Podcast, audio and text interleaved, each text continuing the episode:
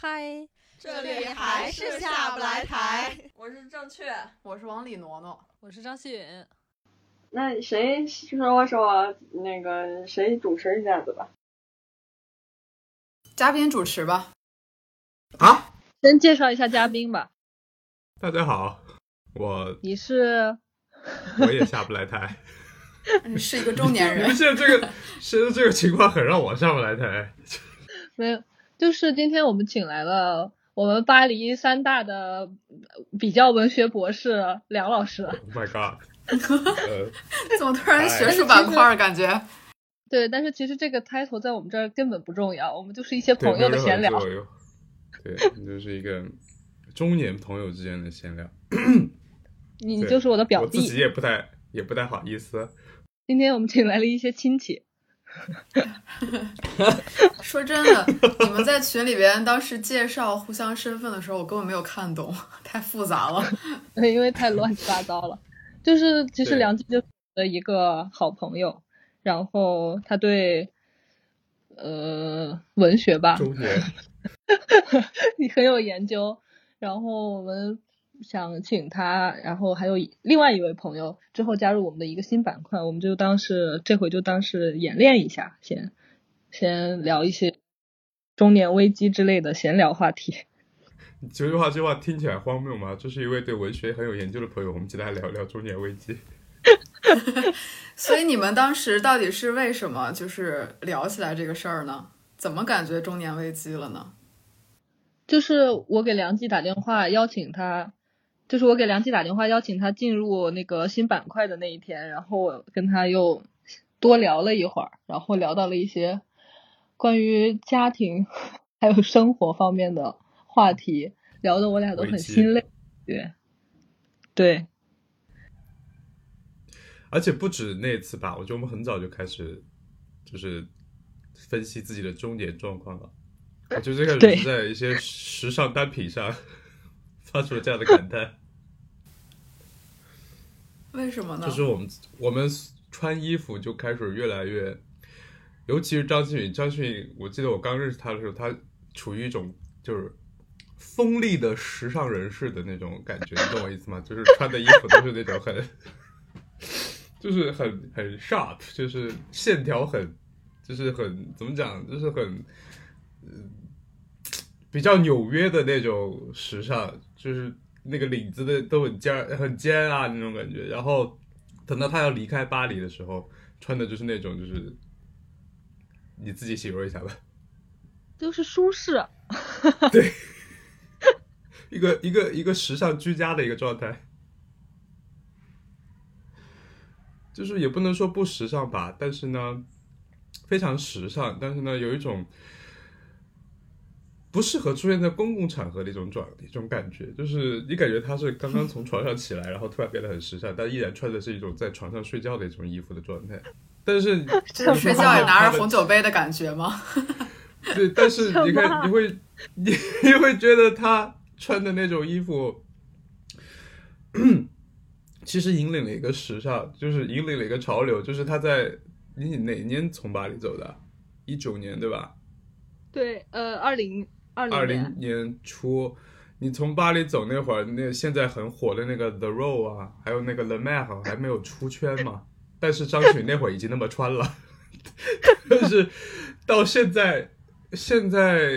The Mer 跟 The Row 这个两个牌子开始在国内超火的时候，大家都在鼓吹一种所谓松弛感的时候，我当时就想，哎，我跟张雪已经松的不能再松，松了好几年。这句话需要逼掉吗？不是那个意思啊，我的意思就是松弛的松，loser 越抹越黑一个概念。那松弛和中年危机有什么关系啊？那松弛不是应该就不危机了吗？中年松弛？No，你错了，就是松弛。因为松弛，所以危机。因为因为你过于不是。因为你过于松弛，你就没有办法用一些锋利的东西抵御这个世界的锋利。哎，是要把你说什么鬼话？半句京剧节的开头啊！不是，你想张馨予，我刚认识张馨予那会儿，那是一个多么锋利的人啊！就是你觉得他可以处理任何事情，就是什么画就是那展啊，个什么就是那个公民的助手，那个叫他叫什么来着？Kitty 那个角色。对之类。对 我以为你说公平的，就是对，就是呃那种感觉，就是一个时尚助理的状态，就是你感觉他什么事情都可以干，然后然后等到了他快走那会儿，就真实的变成一个软绵绵的吉娃娃，就是啊，我今天好虚弱啊，这种感觉。我倒对“锋利”这个词 PTSD 了。梁记禁止锋利，为什么？因为你整正确吗？正确禁止 fancy。正确禁止跳楼机，还有硬币还，有事情的两面性。对，但我真的不是，我觉得是这样，就中。啊，你说，你说，你说，你说。别别谦让，太重点了，太谦让了。就是一开始在群里说你俩突然就中年危机了，我都没缓过神儿来。我说什么什么是中年危机啊？什么意思啊？就是我以为是失业呀什么的，然后又就是失业，孩子读不上书，然后家里呃老婆又出轨，可能我感觉是这种类型的。应该是 中年危机是个心理状态吧？或者说，就每一代都有每一代的中年危机吧。九零后中年危机，我觉得可能是。但其实奇怪的是，就是现在的那个中年的年龄其实变老了，就是从那个年龄分的话，因为退休年龄老了嘛。但是就感觉大家，但是危机提前到了，就是危机的时长被拉长了。生理中年变老了，但是心理中年提前了。嗯，我刚才还特地搜了一下，就是中年危机的官方定义，哎，也不怎么官方了，是就是百百科。百度是吗？对对对，就是我看百度百科上面对它的定义是指男性在三从三十五岁开始到六十多岁吧，应该是，然后产生的。对，而且他还特指了男性，我不明白为什么，可能是嗯女性应该更女的就是更年期了吧。嗯嗯，嗯，对，就是可能在这个期间，事业什么健康、家庭啊这种方面，还有孩子，就是各种方面都经历各种各样的困扰吧。一些一些过不去的坎儿。对，就是那种下班之后必须得坐在车里先抽两根烟才能回家的那种。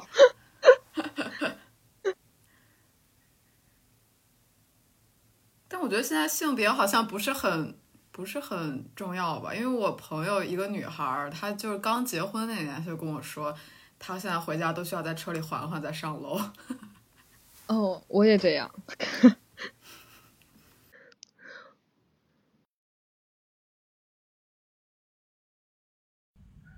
我觉得就是中年危机怎么说呢？就是因为我不知道你们啊，我从小我妈给我的教育就是你要在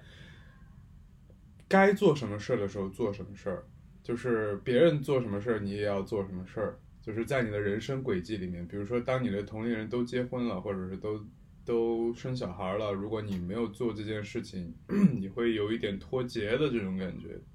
虽然现在他自己改观了。但是我没有改观，就是你当时那么听话呀？你你不会不会因此逆反吗？我逆反啊，但是我是一个金牛座，所以也反不怎么起来。我也是金牛，座，你超反吗？就是你会用脚顶人的那种吗？我小时候会，就是我小时候我的青春期其实不是很明显，因为感觉从特别早的时候就特别反叛，但是我不太直面对抗，哎，我也所以他越这么说，哎我可能人生轨迹里边我就越不这么走。啊、其实我也是这样，我觉得我叛逆期到现在都还没过去呢，就就是 就是还是那，就是杠啊，就是杠精啊，就是你喜欢杠人是吧？不是就是很怕，我觉得，真的，到现在都那样。我觉得正确这辈子都不会中年危机的，正确这辈子都只会一直停留在青春期。就是就是这样，就是因为我妈从小就跟我灌输这个想法。我虽然也叛逆，我叛逆叛逆的结果，你看我现在就是我的我的同龄人已经三胎了都有的，我连恋爱都还没怎么谈呢，我还是一个在校大学男大学生的一个状态。那但是我的心里，因为我妈给我的那个那个 PUA 吧，就是 CPU，然后。然后我就是在叛逆的过程中，心里就是哎，你没发现，当你觉得一件事是叛逆的时候，它其实就是已经被压抑了。如果它是一个正常的东西，你不会觉得它是在叛逆，对吧？哎，对。其实我我现在就会有这种感觉，就是当我不结婚、不谈恋爱这样的，或者说不没有完，我跟我妈说我不想生小孩这种状况的时候，其实我的内心有一个声音吧，就是说。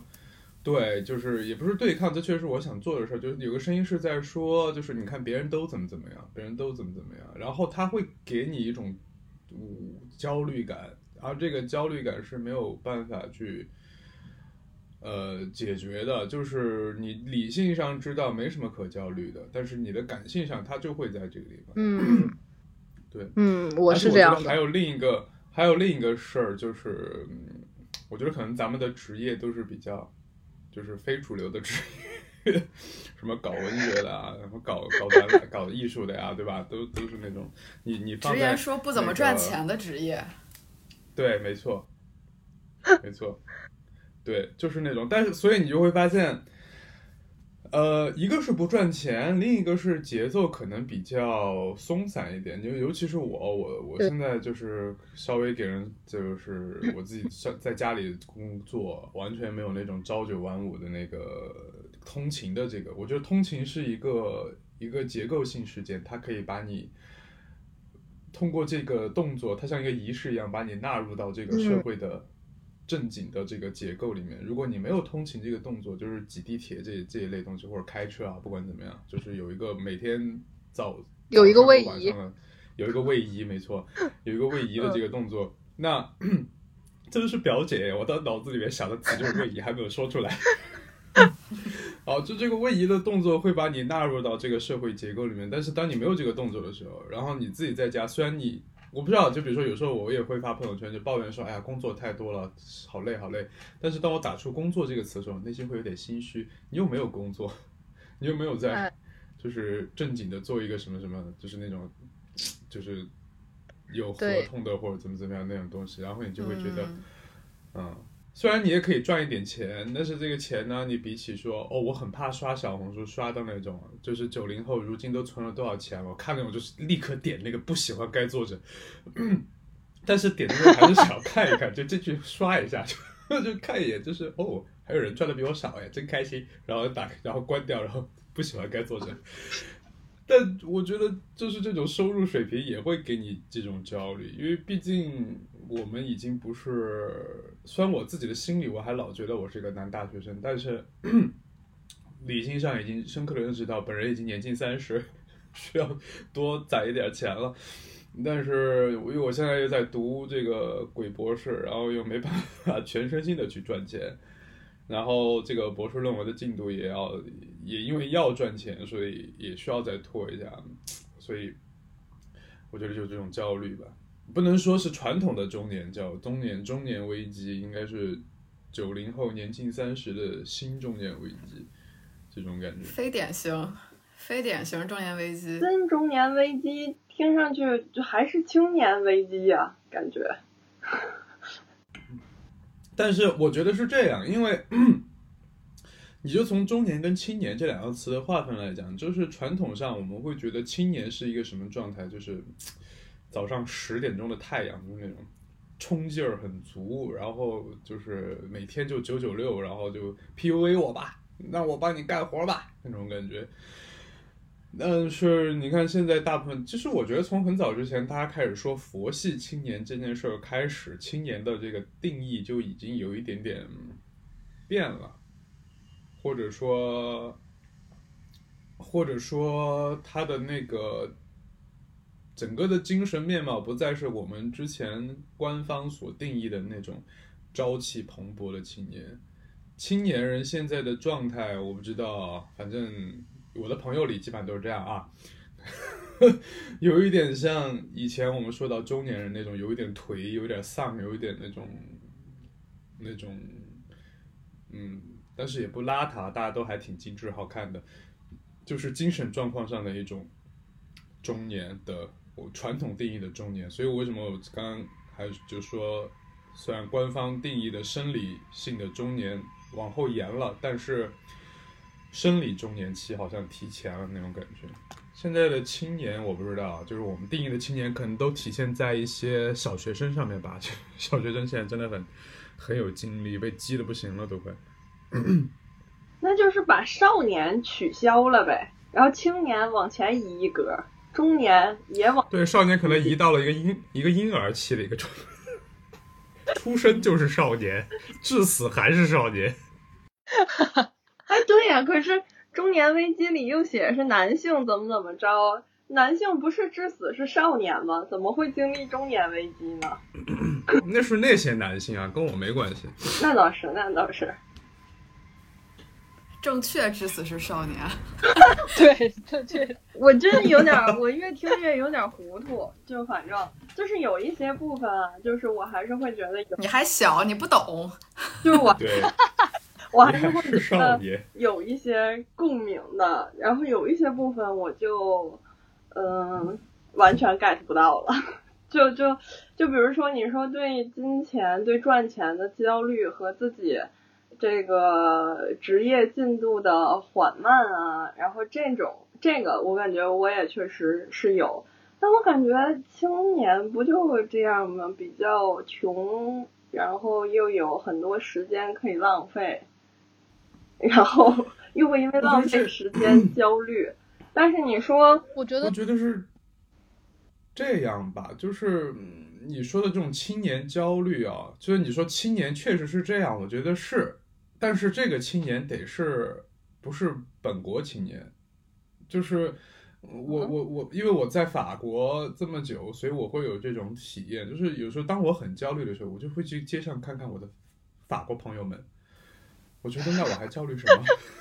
你的朋友们都在街上，啥工作呀？不 是不是。开溜子，呃，泛指盖溜子就有时候我会我会约一些法国朋友出去玩儿，或者是我就在街上，就是巴黎人很喜欢干一件事情，就是 people watching，就在那个就是什么也事儿也不干，就是找个咖啡馆坐着，然后就在街上就看人，但不是那种就四川话说打望的那种看，就是要搭讪或者怎么样，就是完全在像逛博物馆一样。你就看那些人，就什么事儿也不不做。你看他穿衣服也感觉虽然好看，但是你如果细看，就你可能就是 Zara 之类的东西。然后他也不着急。然后我的法国朋友们也是，可能赚的钱也不是很多，但是呢，一个社会福利吧，这个社会问题不先不说，就是赚的钱也不是很多，然后可能也三十几了，然后大家也很平静。有没有什么？我也是跟他们聊过，就是中国青年很多的这种精神状况，他们说哇哦很可怕，但是我们真的不会有，他发自内心的不会有这种焦虑。呃，当然可能有社会福利方面的这个原因，但是 我觉得就是说，就是像正确说啊，就是那种青年人不就是这样吗？就是没什么钱，然后呃。正在这个职业规划在也会出现问题，怎么怎么样？但是我好像觉得说这个问题，这种青年问题，如果出现在呃一些可能欧洲国家，会显得很正常。这样的青年，即使他有这样的问题，他也可以很泰然自若的去处理这个事情，然后他甚至可以很自洽。但是你会发现，就是在一个内卷很严重的一个国度。如果你是这这么一个状态，你的焦虑感真的会成倍的翻番。其实我觉得小红书这个东西本身就会带来很大的焦虑。就比如说，我跟张馨予共同的一个朋友，他叫做买，他经常 就在就是在小红书上发一堆东西给我，就他自己看到焦虑，他要发给我，让我也焦虑，在小红书发一堆。因为我现在已经把小红书的那个。那个消息通知已经关掉了，就是很怕，就是一会儿又看到人那个东西，但不完全是因为他，他开玩笑，他经常会发我什么呢？就是国内真的很多奇怪，就你不知道他哪来那么多钱，就是 对对，就是让人很困惑，就是你的钱哪来的？你教教我那种感觉，就是就是因为那会儿我们在说要去买个什么那个布奇拉提那个小银戒指，很便宜的，就是那个就是对比别的产品来讲啊，那个牌子。就那个可能就是几千块钱一个银戒指，但是看完之后，马瑞就会发我一堆，就是那个那个牌子做的真金白银的东西，可能就几就几十万、几百万那种东西，然后发给我说，啊，你看他们真有钱，怎么怎么样，然后就这种东西开始焦虑，然后 然后我就想说，其实这些东西你在法国，你其实不知道那些东西是谁在买，因为你在街上其实也看不见。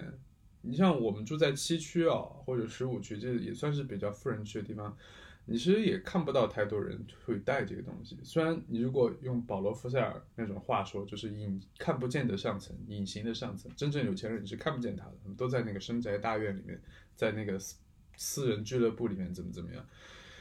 但是就是说，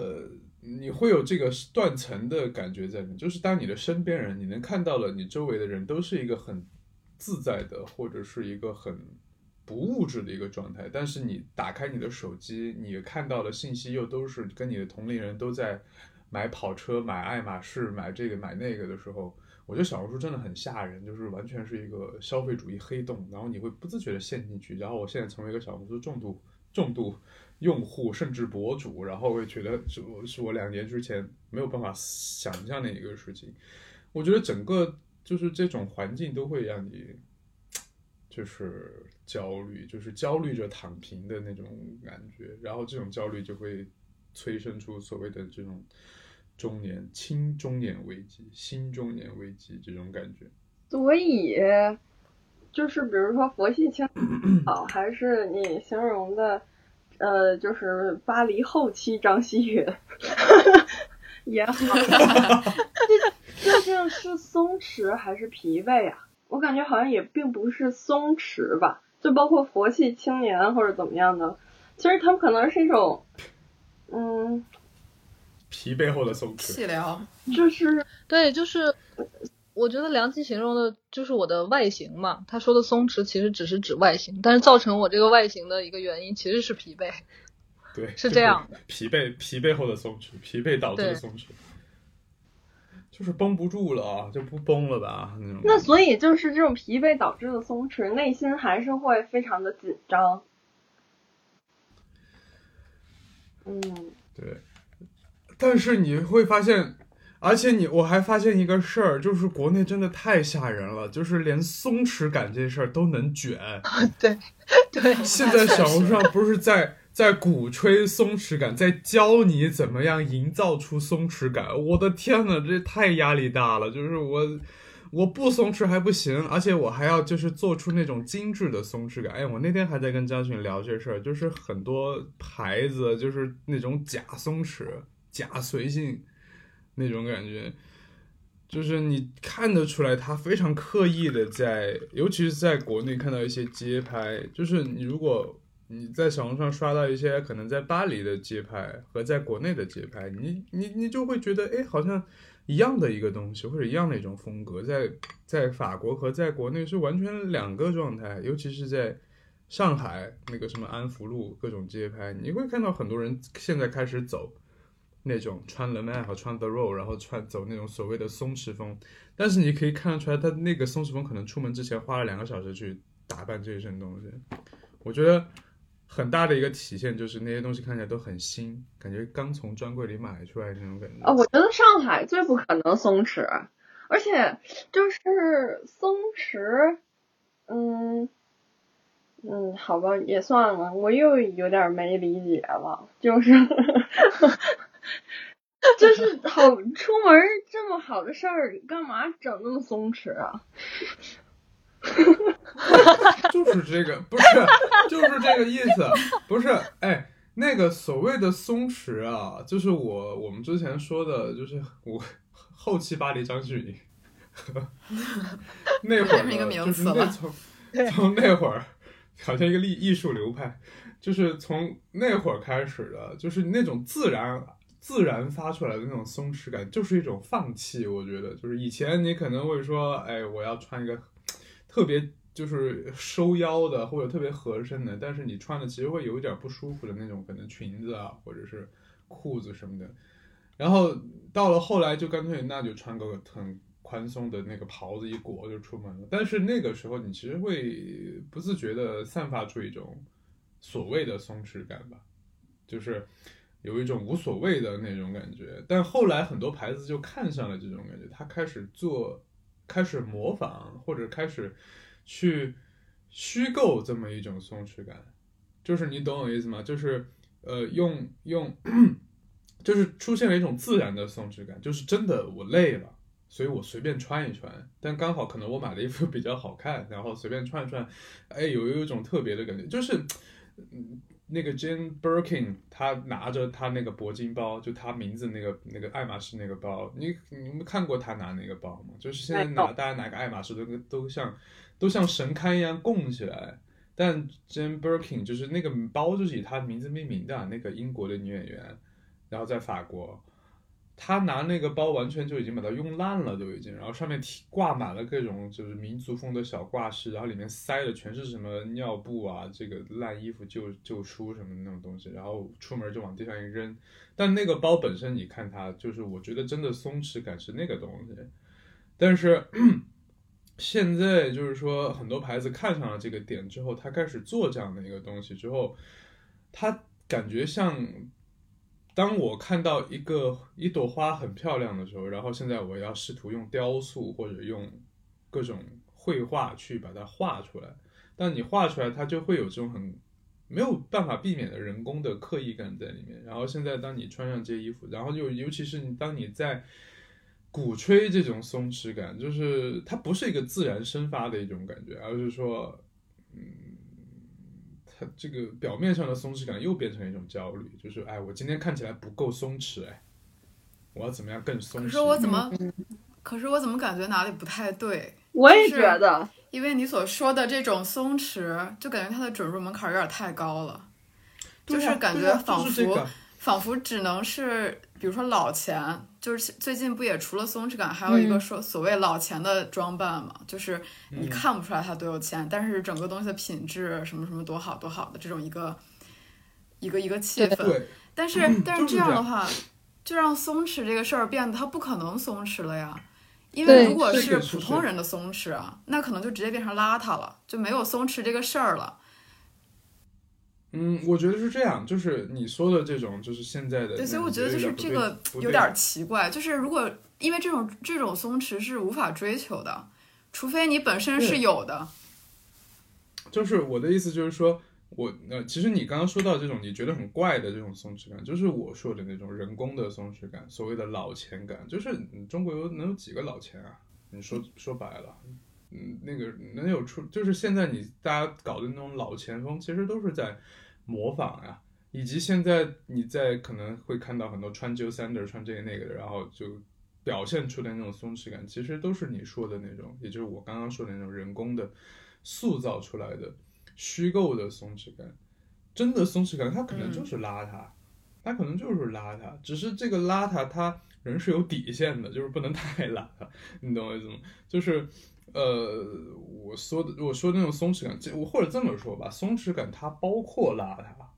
邋遢也是一种松弛感。那松弛，因为我们现在每次一说所谓松弛感，都觉得是小红书上的松弛感，一种精致的、漂亮的用奢侈品包裹起来的松弛感。但其实真实的松弛感，就是比如说我现在这个状态，我描述一下我现在这样这这个状态，我穿了一个很旧的 T 恤，然后然后外面套了一个那种卫衣，然后穿了一个运动裤。然后我就瘫在那个我的地毯上面，然后这个我觉得也是一种松弛感。但是我可能会说，我出门的时候，我即使不那么正经打扮，但是我也会把我这一身在家里穿的衣服给换掉。我可能套一件在外面穿的卫衣，我可能套一个牛仔裤。那这种东西，我觉得就是说，呃。所谓的自然的松弛感，就是当我我不想去打扮了，但是我也不会让自己太邋遢的出现，但也是一种松弛感，或者你可以理解为在家里的没有人看见的那种邋遢的松弛感，或者是出门有人看，但是我没有刻意让别人看到我多漂亮的那种松弛感。然后这不管是这什么什么的松弛感吧，我觉得它都是一个比较自然的一个状态，而不是说我要去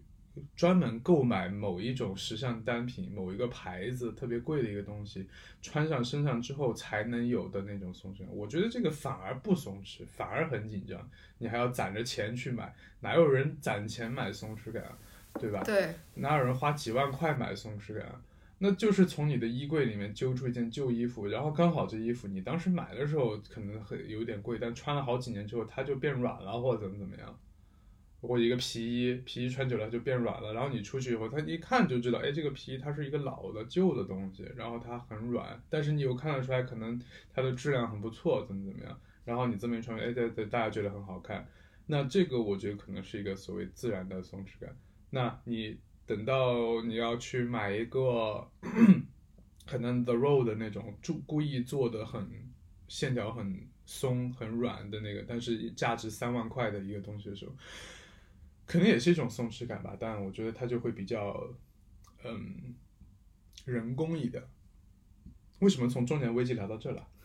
但我觉得这就出现了三种松弛感，就是第一种是 你巴黎的法国朋友路上那些，可能就是他们生活的状态，不管是从内心还是到身体，还是对时间的管理和对成功的预期。以及对未来的规划都很松弛，主要体现在精神状态。第二种就是巴黎后期张馨月，就是它是一种，就是你们知道皮跳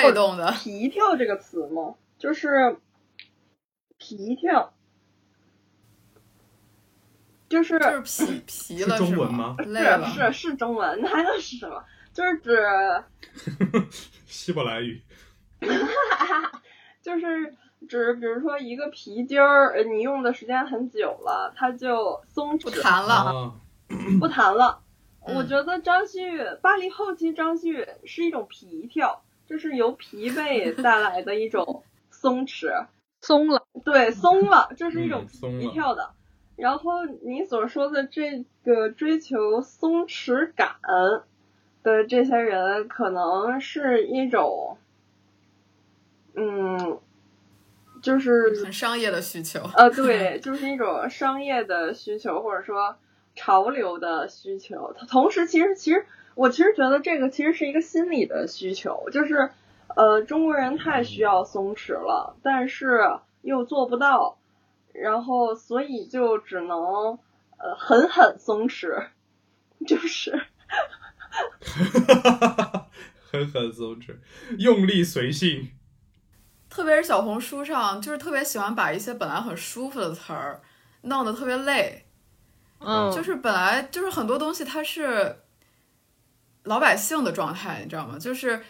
没有那么精英，没有那么多很时尚的东西在的一些状态，但是它只要放到了一个这样的讨论的语境里边，就会变得特别的，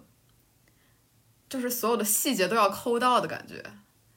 就完全不是那回事儿了。我觉得可能中国是不是人太多了，然后就大家竞争意识非常的强烈，这话敢敢说？我觉得还是中国穷人太多了吧，就是还是想要富，就是想对这种金钱的欲望比较足。嗯，然后就卷的。就是卷的太过分了，就什么都卷。就我们刚刚说松弛感都在卷，哎，我今天我被你松弛，哎，你不你输了那种感觉。然后我昨天还看到，就是连躺平都能卷，就什么意思呢？我昨天 看到一个帖子，就是说他的朋友就大学生吧，可能是就想要延毕，因为他就是呃大四挂了四门，然后论文写的也很烂。就是低分飘，哎，好像还没飘过，还是怎么着？就就是就是他就因为挂了四门课，然后想要去延延毕，然后这个时候他的申请了之后，他的那个呃导师就给他请他来面谈，就说你能把这个延毕的名额让给另一位同学吗？因为他挂了八门，就是你连你连。躺平都能卷。嗯，对，就是你连躺平都能卷，连松弛感都能卷，我就觉得太吓人了。然后我，而且我想说，就是什么呢？就是后期巴黎张馨予的那种松弛和，就是后期巴黎张馨予的那种松弛和我们现在看到的，就是这个巴黎年轻人的那种松弛，其实我觉得它本质上是一样的啊，就是。只是说张馨予为什么那会儿的松弛中带着一丝疲惫，是我觉得他因为他回国了，然后那种。但是不管怎么样，我觉得是殊途同归吧。就是，嗯，就是之前正确说，这群人是他真的心理全方位的松弛，然后所体现出来的这种无所谓，然后在外表上展现的那种那种那种松散的那种感觉，和后期巴黎张馨予因为累了。或者国内很多人是真的累了，所以他就随便不穿，就也不是不穿了，就就乱穿，反正或怎么怎么样就出门了的那种，那种松弛，我觉得是殊途同归的，就是不同的原因导致了同样的一个一个结果。虽然它在表面上看起来会有一点点 nuance，就是会有一点点细微的区别，但总的来说，这两种松弛都是对抗着那种人造松松弛的那种东西，就是。就是当我觉得是一样的，就是有有真实的老钱在那边。有的时候你可能偶然瞥偶然瞥见了这么一种人的穿搭，你可能看到他就是什么王室或者这个那个的那种美国的特别有钱的那种老家族的那些后代一出，有时候偶然被拍到你看见了，然后这边人就开始穿那个拉夫劳伦那种东西，拉夫劳伦。那种东西，然后你穿在身上，其实是一样的嘛，对吧？你模仿了这个穿搭以后，其实你看着也怪怪的，也不是真的那种他们那种老钱的那种所谓老钱看起来那种东西。而且我觉得很奇怪，就是老钱这个话题，我不知道为什么在国内是可以很随意的说出来的，因为这个话题，我觉得可能不管在美国还是在欧洲，你说你说出来会有一点儿。就是那种阶级性太强，就大家不太会聊这个话题，他就稍微有碰触碰到那个那个政治正确的边缘。那我觉得，我觉得我有一个疑问啊，我们现在说回这个中年危机这个事儿啊，就是如果假如说你现在就是很有钱。那你觉得除了没钱这个事儿以外，你的中年危机的另一个因素应该是什么？就是没有按照日程表进行日程吗？嗯，这么说吧，我觉得我中年危机大部分原因都是因为钱。我如果很有钱，我可能就不危机了。就是虽然钱我们说起来是一个因素啊。但是钱，我觉得是影响你整个人的在社会中生活状态的全方位的一个东西。我们所谓说有钱没钱，其实就是说你这个人他，你你你进入这个社会的状况是怎么样的，你就会发现其实，嗯，就是你会发现一个人如果他没钱，你看他的那个状态是非常不松弛的。我不知道你有没有发现这件事儿，就是可能有些。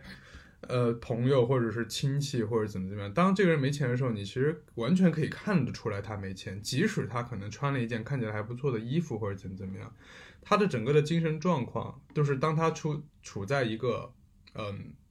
金钱比较重要的，或者是这种竞争比较激烈的这么一种社会里面，你会发现一个没钱的人是。就是比如说没有办法隐藏的事情嘛，喷嚏、贫穷和爱情，好土。那贫穷真的没办法隐藏，就是你看到这个人的精神状态状况，就是一个有一点畏畏缩缩，然后有一点很不自信或者怎么怎么样。这种东西其实，呃，不是说钱是一个很小的因素，钱是一个非常大的一个因素，就是它影响你整个人的人格。我觉得，尤其是你到了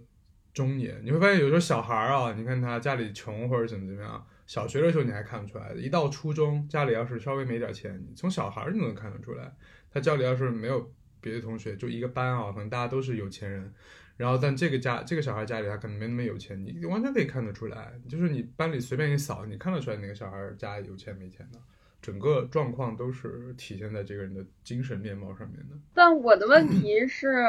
就是你呃，就是中年危呃不就也不是你，或者说呃也不呃我也不是针针对你啊，我的问只是提一个我的 我的问，感觉又开始杠了。哎呀，不是，就是你是因为没钱，还是因为没有到你预期的钱？不是这么说吧？所谓的没钱，人怎么样会没钱啊？不就是因为他的所谓职业的这个状况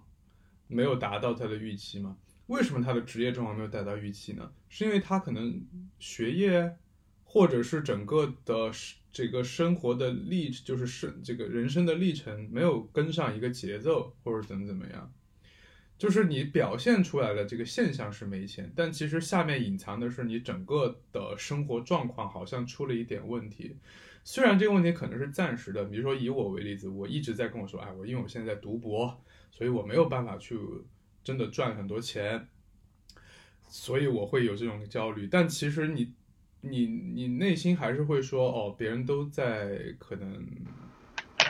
呃，在上班，然后有一份固定的收入、固定的工资，然后你虽然在赚钱，但是你的这个收入不是特别的固定，怎么怎么样，然后你会表现出没钱，就体现出的就是你的账户上的钱不多，但是呢，它其实包含的是你整个生活结构的一个一个一个问题，然后是因为这个生活结构的问题和别人不一样，或者和主流不一样，或者和一个安你理你理想中的一个安全的生活结构。就是不一样，呃，或者说缺乏一种生活的安全感，导致的这么一种所谓中年危机的这种焦虑，然后它体现出来的就浮在海面上的那个点，就我们拿一个词概括就是没钱，但其实它要，呃，你要往下挖的话，就是下面一大坨出现问题的一个生活的一个状况。可是，但是如果你想过那样的生活，其实你也能过，对吗？就是。主流的、和社会规范的，然后朝朝九晚五的，拿固定工资的，然后体面的，在社会呃这个层面上，你不管是呃因为工作为社会做了贡献，还是纳了税，还是等等，你这种体面的一个生活，其实你你是可以拥有的，但这不是我们自己的选择吗？对啊，就是，但是你知道，人他不是那么的。永不是永远那么自信和自洽的，就是当你选择了这个事情，你会不停的反思，不停的怀疑自己的。就是我觉得这个其实就回回到了，我觉得有点聊偏了。就是其实还是回到最一开始梁记说的那个问题，其实它是一个呃全方位的问题。就是比如说你的家庭告诉你，呃。正常的生活轨迹应该是怎么样的？即使你不认同，你去做了别的选择，但是其实家庭告诉你的那个想法是从小在你心里面扎了根的。嗯嗯，也是，就是所以导致对，所以导致现在会有这种中年危机的感觉，是一种呃不自洽的这种割裂的焦虑感。我觉得我呃，反正我也会有这种焦虑，就是梁记说的这种焦虑。但是我又感觉中年危机其实是一个会比较更复合的词，就是因为我好像在就是别的方面就，因为我正正在判断自己是不是也在中年危机啊，就是 根据你们给出的这些条件，我在判断自己到底有还是没有，然后我就觉得可能。呃，在对于事业的期待和目前的状况是脱节的这一个状态里，就是呃焦虑里，嗯，我可能有，但是我又感觉，呃，就是我们所说的呃中年危机，呃，可能我跟家庭对抗的成分就不是那么大，所以我这是半中年危机。我们把中年危机这个点再定义一下，我觉得，因为这个我们把这个词提出来其实很随意的，没有想太多，就是去给他说的非常严谨，就是开玩笑的一个称法。我现在想一想，所谓的我跟张雪说的那种中年危机，是一种青年焦虑。而这种青年焦虑，在我们当下的这个社会现状里面，它表现出来的感觉很像我们之前可能我们父母那一辈到了中年的时候会表现出来那那么一种状态，就是一种披着中年危机外貌的一种青年焦虑。哦，因为很准。我觉得是这样，对，因为我觉得是这样，就是说，嗯，因为我们父母那一辈，就是当我们说到中年危机的那一代人，他们是。绝大部分啊，不能说所有人，绝大部分都是一个按部就班的一种生活状况。就是我为什么我我爸妈我妈啊会跟我说，你要按别人说的去，就是按别人的这个按所有人的那个生活轨迹去做，别人该做什么的时候，你也要做什么事情，因为他们就是这么过来的，所有人都是这样，就是一起毕业，一起找工作，然后都是一个集体的一个步骤。一起结婚，呃，不是一起就乖乖，就是一起在同一个时间阶段结婚，然后生小孩儿，然后怎么怎么样，然后，嗯，但是到了我们这一代的时候，呃，我就是就是他们他们那么按部就班的进行下来，就他们是可能这种焦虑会推迟，因为在之前他们都是在一个很。结构很稳固的、很安全的一个社会结构里面去进行生活的，所以可能要到很后期，要到了大概四五十岁的时候才会出现，哎，那种那种焦虑感或者危机感，就是当遇到上升的瓶颈或者生活瓶颈的时候，怎么怎么样，他们的生活瓶颈可能要到很后期四五十岁才会出现。但是我们这一代可能因为选择比较多，或者思想更开放，或者怎么怎么样，我们会有很多人就是，比如说我们所有人。选择了一个不是那么按部就班的，可能会在现实稍微跟别人比去脱节的这么一种状态。这这种人越来越多了之后，我觉得可能会因为这种状况导致我们的父母在四五十岁时候出现的那种焦虑感，在我们在我们这一代身上可能会提前，可能到了三十岁左右就会已经开始出现了。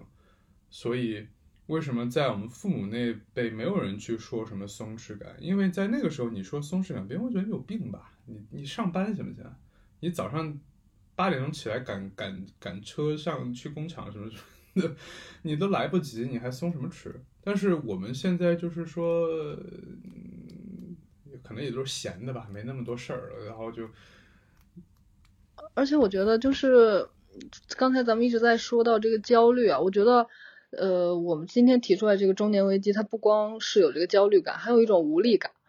我觉得正常的青年焦虑是，呃，觉得自己就是有一个你暂时达不到的目标，然后你觉得你现在做不到，但是你心里面其实知道自己，呃，再给自己一点时间或者什么，你觉得自己是可以做到的。但是我觉得，反正我是这样，我是觉得有一点无力，就是不确定自己能不能做到了。我感觉剩下的时间不多了，对，不知道为什么会有这种无力感？你觉得就是还是那个？不是剩下的时间不多了，他是给你再多的时间，你也做不了这事儿的那种感觉。对，就是有一点不确定了，就是那种有一点这种巴黎后期我的那种 放弃了，有一点放弃了的那种状态，而且你还深知这种状态也许是不对的。所以这种又焦虑又无力的带来的这种 感觉是，我觉得是比较可能比较像梁记说的上一辈的到四五十岁出现的这种中年危机的焦虑。对，就是又对，真的就是又焦虑又无力。你说中年危机为什么会危机？如果真的是只是出现问题，然后我们当然我们可以解决，那不是危机，那么可能会就是青青年快乐的那种感觉，就是青年我吗？理想中的青年形象。青年快乐，至死你至死是少年嘛？你，你至死是少年，就是青年的快乐。我们理想中的这种青年，他的快乐不就是遇到困难，然后我要去解决，然后解决之后的这种快感？那我们的理想中的青年都是这种感觉啊，对吧？确实，我们父母那辈可能也很也很也很享受这种感觉，就是大家都创业，对吧？都那个，呃，就商海浮沉。你对你，你得浮沉那才是商海，商海啊！就问题就是在于说，呃，如果只是如果只是沉，那大家还能就是去就努力的去怎么？那这个大家都是 OK 的。问题就是说，为什么会中年危机？危机就在于说我只沉，我们扶不起来了，我怎么扑腾都扶不起来了，那我才会危机。就是你看 就是这种感觉，这就是青年快乐。对。就是青年快乐。其实我觉得可以对比一下青春期的状态，因为我感觉就是不管是焦虑感还是这种危机感，其实什么年龄段都会有的。而且就是可能青春期的时候你遇到的事情，现在来看不是事儿，但是当时的感受也是很强烈的。我觉得区别是在于，慢慢你随着年龄，你的社会性变化了，就是可能青春期的时候可能更关注自己，或者是周围的一些嗯朋友啊之类的这种关系。但是慢慢的，你现在我们这种快到三十的年纪，就有一种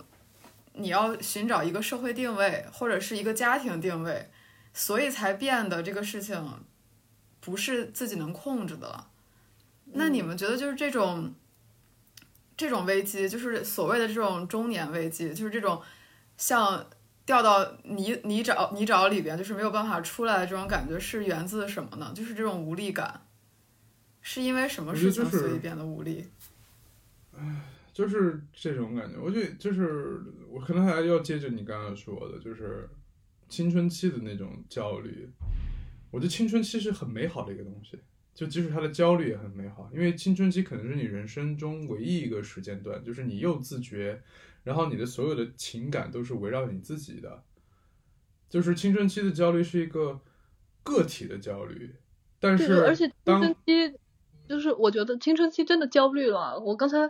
回想了一下，我觉得我的青春期只有愤怒，就是觉得就是 你在这个世界错了。但是现在我觉得是我错了。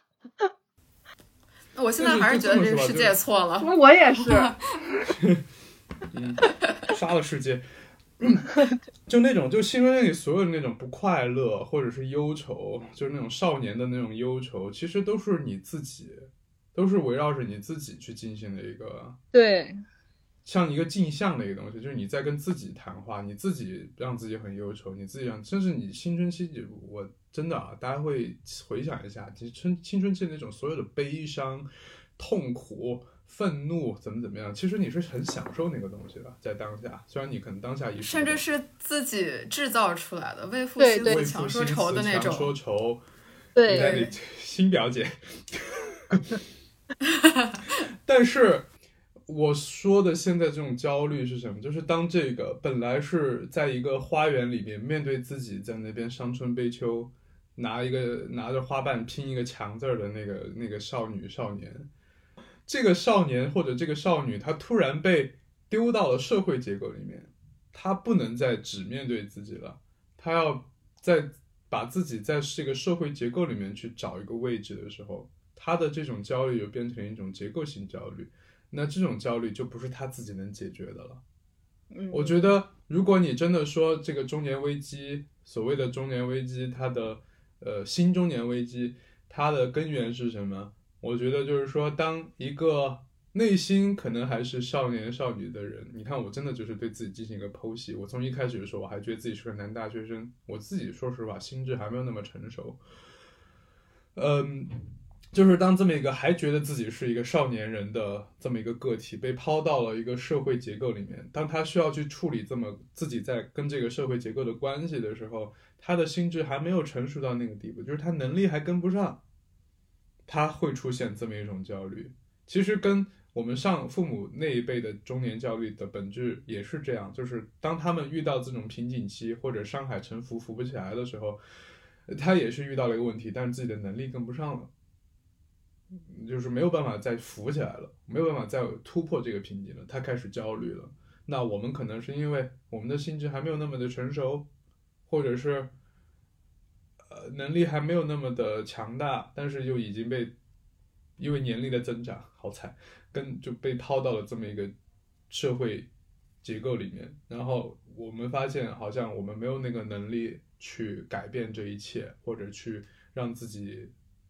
在这个结构里面适应的更好，或者这个结构本身有一些问题，我们发现，如果我们看不见的话都还好，但是一旦我们看见了，我们生活在这个里面，但是没有办法改变它，我们就会觉得非常的难受，就是这种无力感，就是能力没有办法匹配上这个需要解决的问题，出现了这种焦虑。其实，所以你现在回头看青春期所有的那些痛苦，所有那些东西，其实你回想一下，哎，我如果能一直在那个状况，其实也。那是一个很，所有人都在保护你去体验悲伤的那种一个状况，就是你的家家里人给你吃，给你穿，给你这个，房子住，然后给你一个小房间，然后你可以在里面伤春悲秋，然后哀叹自身怎么怎么样，就是大观园嘛。我觉得大观园就是一个天国。然后等到大观园破了之后，所有里面的那些少年少女，其实他们应该也处于危机。贾宝玉，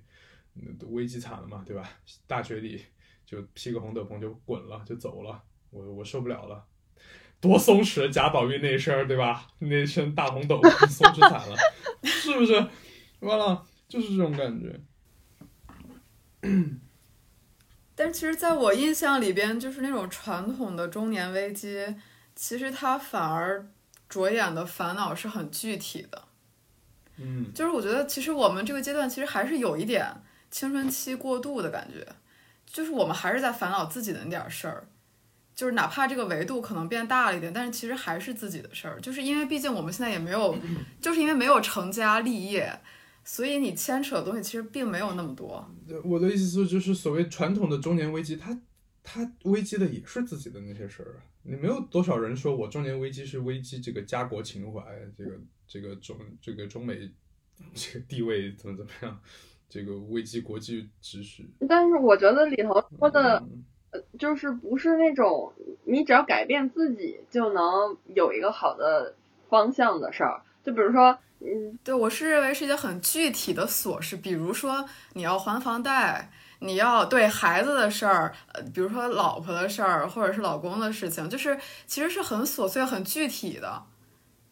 其实我们也一样啊。当中年人在考虑还房贷的时候，我们在考虑交房租；当中年人在考虑跟老婆的这个关系的时候，我们在考虑跟男朋友、女朋友的关系；当中年人在考虑我的小孩的这个时候，我们其实在考虑自己。就小孩他要教育，我们要教育自己，我们自己可能要再教育怎么怎么样。我觉得其实是一样的，都是个人的一个东西，它没有那么的广。但是说，你最多就是说，你中年危机它多了一个人，或者多了几个人，你可能要去考虑父母。但其实我们现在也开始渐渐要需要考虑父母了呀，对吧？就是，嗯，你看昨天张馨予都说了，我都不敢花钱了。我听到这句话快吓死了。张馨予说他不敢花钱了，也许 会就是说不想给父母太多的负担，或者怎么怎么样。呃，其实我觉得其实都是一样的，就是上一辈的中年危机和我们这一辈的青年焦虑，其实都是一个很就是个人在社会结构中出现了问题，但是没办法解决的一个事情。你说它很具体，我们的问题其实也很具体，只是说，嗯，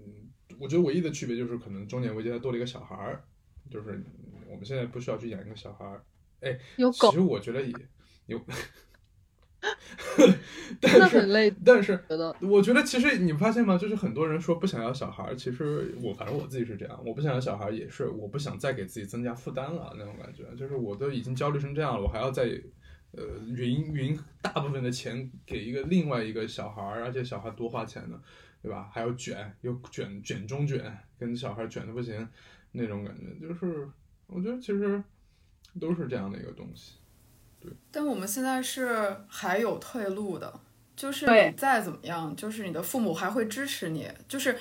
不是说你现在是完全需要你照顾自己的父母或者照顾孩子，就是你，我觉得真正的到了那个四五十岁、五六十岁的时候，可能是父母都已经就是比如说生病啊或者其他的事情，就是需要依靠你了，然后家庭可能也需要你的经济来源，就是这种时候你是没有退路的，而且所有的。你的那些，比如说孩子升学是已经，你不可能中间不让他上了。你的房房贷已经交了一半，你不可能说房子如果租房的话，你不租换一个便宜的，对吧？就是感觉是被推上了一个你没法退也没法进的境地，所以才，嗯，才会是不太一样的一个情况。对，但我觉得这个不一样是一个量变，就是量的不一样，它没有到质变的那个。第一步，还有其实其实为什么跟梁静那天讲到这个中年危机的话题，其实就是因为我给梁静打电话的时候讲到了关于家庭的一些事儿，是因为就是我我是我也是那天突然一下子感觉到的，就是刚才李彤说的这种，比如说你父母需要依靠你了，然后呃就是是否支持你啊这类的这个事情，就是是因为在有一次我跟我妈通电话的时候。他跟我反复提到说，他呃哪里又不舒服了，然后精神状态不好，然后说很不开心，很多事情不想做，然后我试图给他解决，然后我发现解决不了 在这个时候，还有讲到一些关于我的事情，然后发现他并不是很理解，其实并不是很理解，我认为他是会就是支持啊，或者是呃理解这样，但是他并没有。然后甚至又说到了他自己的问题，然后我发现他的这个问题，我好像也很难解决。然后就是那天我突然一下子觉得非常无力，觉得好像面对了本来我没太想过的事情，就是一种孤岛感，对吧？就是你好像突然被你本来非常信赖、可以依赖的主体抛弃了。就这种抛弃不是物理意义上的抛弃，它不是嗯开了你，嗯嗯但是他的精神上不再站在你那一边儿了，你就会觉得自己好像好像被抛弃了，好像突然和这个对，而且没有连结了。而且嗯突然是从那一天开始，我开始呃，以前就有开始有过，因为呃我父母有一些就是就是遗传病啊这样，然后以前也有担心过他们的健康啊什么的，然后但是是从那一天开始，我突然嗯直面了这个问题，是我妈自己告诉了我她哪里哪里有问题这样。然后又和那个我那个发小聊到，因为他妈妈得过癌症嘛，然后聊过这个问题，然后就会觉得其实责任是很大的，然后父母其实已经开始需要依靠我们了，对，但是我们还没有还没有成长到一个没有完全对又来了，还没有做好准备，然后也呃也有也和父母也有很多这种呃不管是物理上的还是精神上的这种这种分割，嗯。嗯我觉得其实都是这样的，即使我相信啊，就是我们我刚才说到的，就是按照嗯所有人的那种社会呃生活的这个轨迹去生活的那些人，就是跟我们我们觉得自己跟他们不一样，然后因为这个我们很焦虑的那些人，他们也会有这个焦虑，就是像张景刚刚说到的，开始觉得父母需要开始依靠自己了，其实他们也是这样的。但是我觉得可能他们虽然不说啊或者怎样，但是他们内心的焦虑可能会更严重一点儿。因为我有这样的朋友，也算是呃，不是我的朋友，是我的发小，但不是我的朋友等等一些人，他们可能已经有孩子了，对，就他们已经有孩子了。但是他还拖家带口的跟父母住在一起，虽然父母可能也很有钱，住着那种大房子，所以就是那种很传统的那种中国家庭剧嘛，就是住着大别墅，然后父母在一层，他们小两口带着小孩住一层，呃，然后其实也就是他们的收入水平可能跟我现在差不多，可能还没有我赚的多或者怎样，但是他们已经要负担一个小孩了。但我觉得可能他们内心的压压抑或者是焦虑可能也会有，当然就是那种很无所谓的，或者说没有这种自觉性的，可能也有，就是很开心啊，反正哎，反正有人给我给钱，那反正我的小孩也有父母给我养，那等于我就我还是一个小孩，其实跟他们高中可能自在自己家里的状况可能没有没有什么太大区别，就是身边多了一个有点讨人烦的小孩而已。但如果是这种状态状况里面的这些人，他如果有自觉的话，我相信他们也会有这种焦虑的。就是 当你自己已经来到了这样的一个阶段，就是一个过渡期吧。就是当之前一直保护你的，就正那个正确说的那种孤岛感，就是什么感觉呢？不是，我觉得其实不是孤孤孤岛感，就是个体感更强了。你之前是一个把自己托付给。有点在撒娇，把自己托付给父母的这么一个状状况，然后渐渐的，你突然有一天发现，其实很早以前开始，你就已经变成了一个需要大家会，呃，需要你去能够承担一些事情的一个个体的时候，然后你会突然发现，哎，原来有这么重的一个责任，但你开始自省自己的时候，发现，哎，我好像还没有这个能力去承担起这个责任，这个时候焦虑感就会出现。呃，但是这个这种焦虑感，我觉得还是我们可以控制的。就是，嗯，我还可以去，比如说我在努力赚钱，或者是我在呃多关心关心父母，或者怎么怎么样，我觉得这个还不足，还不足以产生我们所谓的中年危机。真正会产生中年危机、新中年危机或者青年焦虑的东西，是我们那些没有办法改变的东西。就是我赚再多的钱，我也没有办法去改变一些社会现状，很危险的一个话题。的这个东西的时候，这种焦虑也会出现，因为你没有办法。去无视这些东西，我其实很羡慕，就是说，嗯，就是看不见这些东西的人。